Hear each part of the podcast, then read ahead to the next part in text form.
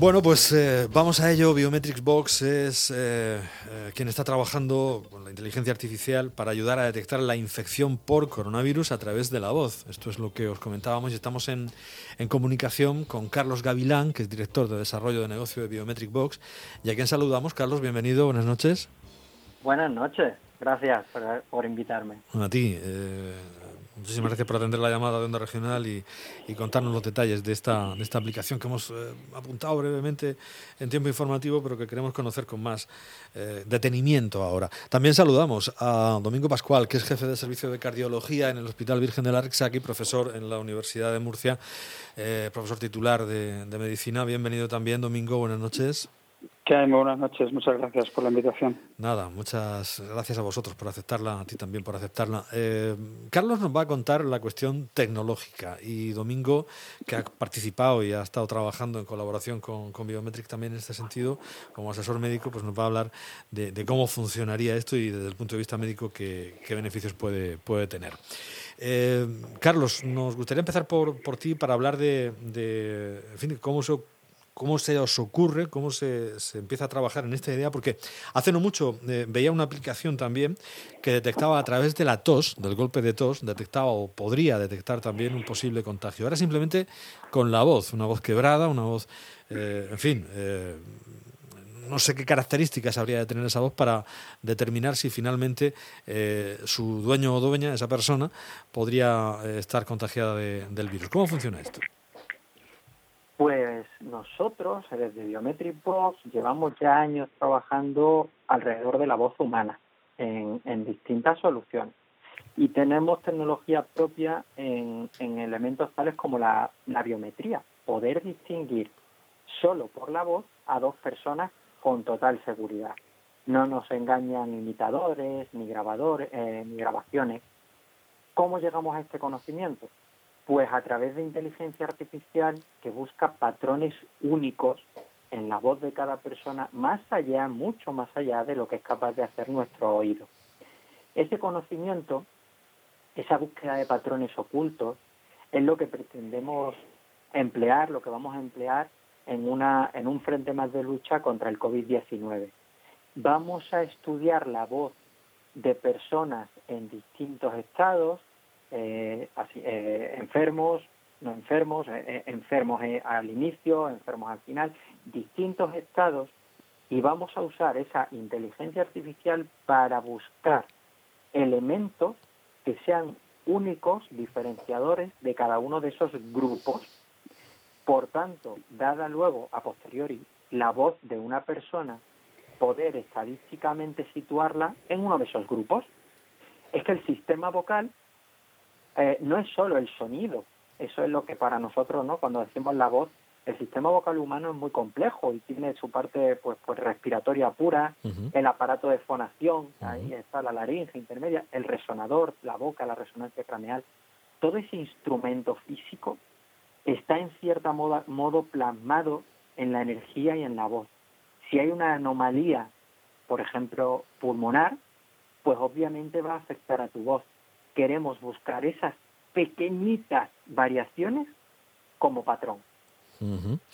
O sea, eh, esos efectos eh, fisiológicos que el virus pueda causar en, esas eh, distintas partes del sistema vocal, ¿no? ese aparato respiratorio, que estamos hablando de vías altas fundamentalmente y es toca directamente esto que estamos comentando también el aparato el aparato fonador. Solo hay que oírme a mí ahora mismo. En fin eh, doctor esto eh, bueno perdón Carlos esto eh, permitiría en cualquier caso detectar los contagios pues de una manera muy rápida y en tiempo real no lo que estamos buscando es un es una forma de, de test eh, que no necesite eh, mucho más barata, apenas eh, en la voz, un simple micrófono más rápida, más, más accesible. Y claro, la idea es tener un indicador que tendrá su porcentaje de éxito, pero es pretende que sea una ayuda muy ágil para una población mayoritaria. ese, es el objetivo de buscar estas, esas tecnologías. Obviamente hay muchos tipos de test, serán mucho mejores siempre, pues dentro de todos los test hay, hay un gradiente nosotros queremos ser una ayuda muy ágil, muy rápida para de diagnóstico de test rápido. ¿Esto para cuándo podría estar funcionando? Pues cuando se trata de investigación siempre se trabaja lo más duro posible para que sea pronto, pero las estimaciones, eh, siendo realistas, estamos hablando de unos dos meses. Bueno, relativamente rápida la... Eh, Gracias a... Rápida la es muy rápido, es muy rápido, pero es cierto que esta pandemia ha elevado la, la atención y el interés de gente que ya nos ayudaba, pues el caso de Domingo, que es al final pues, pues un, enorme profesional que nos ha guiado en diferentes momentos. Eh, a la hora de hacer, somos matemáticos e ingenieros. Él nos ayuda realmente en la guía de un ensayo clínico y ahora, y ahora explicará. Sí, eso vamos. Entonces, ha habido mucha gente que se ha volcado, que nos está ayudando. Estamos junto a, la Risaca con Domingo, pues el, el Departamento de Salud de Gobierno Vasco. Hay mucha gente que va a hacer que esto sea posible. Y sí, dos meses son tiempos tremendamente cortos para lo habitual en sanidad, pero hay mucha gente apoyando. Y esto tiene que ser pronto para que sea útil. Bueno, eh, Domingo, Domingo Pascual, el doctor eh, Pascual, que viene colaborando con Biometric y, que nos va a dar un poco la explicación médica de todo esto, porque creo que ya, y en relación con su especialidad, los problemas eh, o los pacientes con problemas cardíacos, pues ya se les podía eh, detectar determinados síntomas con, técnicas similares, ¿no? Bueno, yo creo que si algo estamos aprendiendo en esta situación es que, las nuevas tecnologías nos están ayudando y, yo creo que en este caso mm, lo que desde el punto de vista médico hemos visto en Biometrics cuando nos conocimos fue una gran oportunidad para, para la medicina y para la salud. Y, especialmente yo creo que para las enfermedades eh, agudas sí que requieren un, diagnóstico rápido y, como bien ha dicho Carlos también para aquellas enfermedades que son de ámbito poblacional y que en un momento dado para llegar a muchas personas eh, las nuevas tecnologías también aportan soluciones. Y efectivamente ahí cuando nos conocimos el primer enfoque que vimos claro es el del infarto el infarto agudo de miocardio, que es una situación donde el diagnóstico no es fácil en la primera llamada y, que y ahí es donde iniciamos nuestra relación, nuestra investigación. Sobre, sobre esto, em, es indudable que, los pacientes cuando se encuentran mal, lo primero que hacen es llamar por teléfono y, y utilizar la voz con lo cual el que un sistema como este tenga una aplicación médica en servicios de atención de urgencias eh, claramente pues pueden ser un soporte importante para identificar cuando hay realmente una enfermedad concreta. Y esto es una aplicación, yo creo que clara, que no es una realidad fecha de hoy, pero que trabajando sobre ella podemos, podemos llegar a conseguirlo y sería una mejora para todos. Eh, bueno, hablábamos de la sintomatología y, esto se, se, muestra en la voz y a, partir de ahí podríamos estar eh, pues trabajando con un grupo poblacional muy importante eh, y buscando también, pues esto que ahora se habla de, los test masivos y, de esta necesidad de saber quiénes y cuántos y, cómo, ¿no? Para poder eh, poner coto a, la expansión del virus eh, a futuro también. Pero estamos hablando también de, una gran cantidad de pacientes asintomáticos. Si alguien se hace una prueba con esta aplicación y su voz es digamos, si no tiene ningún síntoma, ninguna sintomatología que, le afecte a las piezas respiratorias superiores ni nada por el estilo, eh, ¿podría detectar también algo? Bueno, no sé si esto lo quiere contestar Carlos o, lo contesto yo. yo es, claramente es una investigación en estos momentos y que eso sí va a ir muy rápida porque realmente la tecnología y todos los desarrollos que ellos tienen hechos pues lo, va a permitir y, el, grupo caso control está muy bien definido. Van a ser pacientes y, sanos y, con enfermedad. Sobre eso luego hay que validarlo y una vez que, se haga este paso es posible. Es posible que pacientes que, que, están asintomáticos se les aporte una solución porque como bien ha explicado Carlos, yo creo que, que aquí esto lo puede elaborar mejor. Eh, hay aspectos que, bueno, a todo el mundo nos podemos decir, te noto rara la voz, pero antes de que eso ocurra, eh, ya la voz cambia y puede ser, eh, esos cambios se pueden detectar más precozmente. Carlos. Sí, lo estaba explicando muy bien. va a haber unos, en esa categoría de asintomáticos, si es un asintomático absoluto, o sea, mm. no ha habido ningún cambio fisiológico, a él el virus no le hace ningún tipo de daño, nosotros a través de la voz no estaríamos detectando ningún cambio. Por eso hablamos de, que, de, ese límite del test. Ahora bien, habrá mucho asintomático, que llamamos asintomático, pero lo que tiene son síntomas muy leves, muy, muy leves. Por leves que sean, ese es el objetivo, eh, buscar cuáles son los patrones de cambio y cualquier patrón de cambio que haya en su voz, ya sea un indicador de, de contagiado, ¿vale? Pero ciertamente si existe, es que hasta que no se hace, hasta que el análisis clínico no se haga, no sabremos si ese concepto de asintomático, vamos, por, aclarar la idea, es absolutamente real. O sea, no sabemos si hay quien puede pasar por el virus sin, sin sufrir ninguna alteración. Eso no lo sabemos. Si existe esa persona o ese grupo, pues, pues obviamente si no hay alteración no podrá verse. ¿vale? Por, por eso es ver hasta dónde llega eh, lo que llamamos asintomático, porque quizás sean síntomas leves y también lo, pretenderíamos preavisar, claro. Bueno, lo que es eh, evidente es que se puede avanzar de manera muy rápida, que, en fin, que se puede hacer una detección precoz, masiva y, ágil, que es ahora mismo lo que se está eh, lo que se está demandando, ¿no? En esta situación absolutamente excepcional para que todos lo podamos entender, hablábamos antes del micrófono y de, la, de la, sencillez. ahí hay algoritmos, hay, hay un, follón importante que, el común de los mortales no, no, hacemos pie en ello. Así es que eh, para el ingeniero, para el matemático, eh, ¿esto de qué manera eh, se traduce esos datos en, o, esas...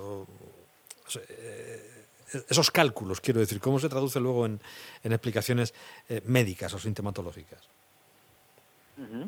Pues aquí voy a dar yo, de hecho, pie a ahora Domingo que lo explicará mejor, pero el criterio médico de los profesionales como Domingo es esencial. Hay toda una metodología absoluta de la ciencia de salud que, precisamente son los que marcan cómo ordenarlas cómo ordenar estadísticamente las distintas pruebas para validar que el sistema está siempre bien informado y que no estamos dando pues sesgos o informaciones no controladas. Esos son los ensayos clínicos que, en salud son tan exquisitos. A la parte puramente matemática que también invocabas, lo que hacemos de nuestro lado es, bajo esos criterios clínicos, ahora seguro Domingo explica infinitamente mejor de lo que yo podría hacer, nosotros lo que buscamos en inteligencia artificial usamos en concreto la tecnología que se llama Machine Learning y Deep Learning.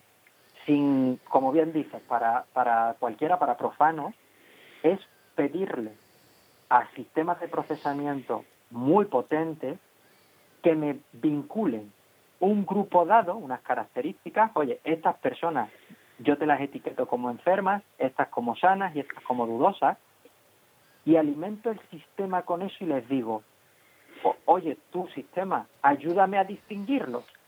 Y él busca un patrón que es único en cada uno de los grupos de forma tal que, que eh, son temas no lineales, yo no podría detectarlo, mi cerebro es lineal, pero genera un patrón. Y eso es lo que luego en los ensayos clínicos viene una persona ajena, lo situamos sobre ese patrón y entonces el resultado es, esta persona pertenece al grupo de contagiados, o de sanos, o de asintomáticos. Así es el orden matemático. Tomamos una población grande, aprendemos de ella, generamos patrones y luego confrontamos a una persona contra esos patrones. Doctor.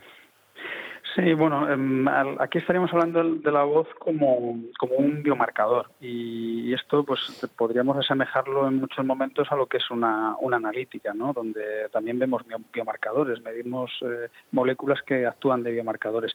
Y en la medicina lo más importante en este área de los biomarcadores es el valor predictivo negativo, que sea alto. Eso quiere decir que sobre todo nos ayude, el, tenemos que forzar esos algoritmos y, esa, eh, hacia a que nos ayude a, identificar los sanos de verdad. Esto es como mm, poner un ejemplo, el PSA, ¿no? que utilizamos para medir eh, si, hay un problema de próstata. Lo que nos interesa sobre todo es que si sale normal en analítica, poder decirle al paciente, usted no tiene ningún problema. Pero si sale un poco alto, bueno, no nos importa que nos pasemos, un, que, digamos no tenga el problema, pero, pero al menos pillaremos eh, enfermedad, diagnosticaremos enfermedad y, y, no perderemos ese, esa, esa enfermedad, la acabaremos diagnosticando. Entonces, sobre todo es potenciar esa parte y yo creo que aquí el modelo es el mismo. Sobre todo interesa que, que aquella persona que está sana de verdad se identifique como tal y que de esa forma evitemos consumo de recursos con otras pruebas diagnósticas, pero que al mismo tiempo aquel que pueda estarlo se, se pueda acudir a otra prueba de mayor nivel, de mayor eh, calado, como puede ser una PCR, y de esa forma se haga ya un diagnóstico más preciso. Pero de entrada ya quitaríamos toda la población normal, la población que nos quedaríamos tranquilos porque no habría ningún cambio y el parámetro es normal. Bueno, hay una web, ¿no? Eh, eh, hay preparada una, una, página web para uso hospitalario, ¿no? Eh, donde bueno se haría ese test de, de, voz y, y, se, se, rellenaría un, un, cuestionario sobre, sobre el COVID y a partir de esa información se empezaría a trabajar, ¿no? Sí, sí, esto al final hay que unir información clínica y, a todo lo que es la, el análisis de, de inteligencia artificial y análisis de, la voz. Y sobre eso luego hay que hacer un trabajo también de que, nos permita saber si alguna de esas variables clínicas tienen una influencia. Eh, características pues como la edad o, el sexo pueden tenerla en la validez de los resultados y ese ajuste se puede hacer necesario. Por tanto, hay variables clínicas que por supuesto hay que, que, como ya también incluso se ha comentado, pacientes con más síntomas o, menos síntomas, aunque está claro que, que esta tecnología debe ayudar con pacientes que tienen eh, pocos síntomas, eh, porque los pacientes que ya tienen mucho, un síntomas son importantes, no, tiene sentido. ¿no? Pues está claro, yo creo que es una iniciativa muy llamativa y queríamos darla a conocer con detalle también en, el programa. Eh, Biometric Box y esa aplicación para detectar posible contagio de COVID-19 eh, simplemente eh, hablando eh, con, la voz y sus particularidades, si se ha visto afectada o no por la sintomatología propia del, del, virus y con todo lo que nos han contado, pues desde luego sería un avance importante y rápido y, de una manera muy generalizada llegar a, conclusiones que puedan ser clave en un momento determinado. Nos lo contaba Carlos Gavilán, que es director de desarrollo de negocio de Biometric Box, y el doctor Domingo Pascual, que es jefe de servicio de cardiología en el Hospital Virgen de la Rixaca y eh, profesor en la Universidad de Murcia e investigador, que es eh, la persona que pone el conocimiento médico en esta eh, investigación. Muchísimas gracias a ambos. Pues muchas gracias, muchas gracias a vosotros. Muchísimas gracias a vosotros. Gracias a los dos. Y buenas noches. Y muy amable por haber atendido Buenas noches, enhorabuena. Muy buenas noches, gracias.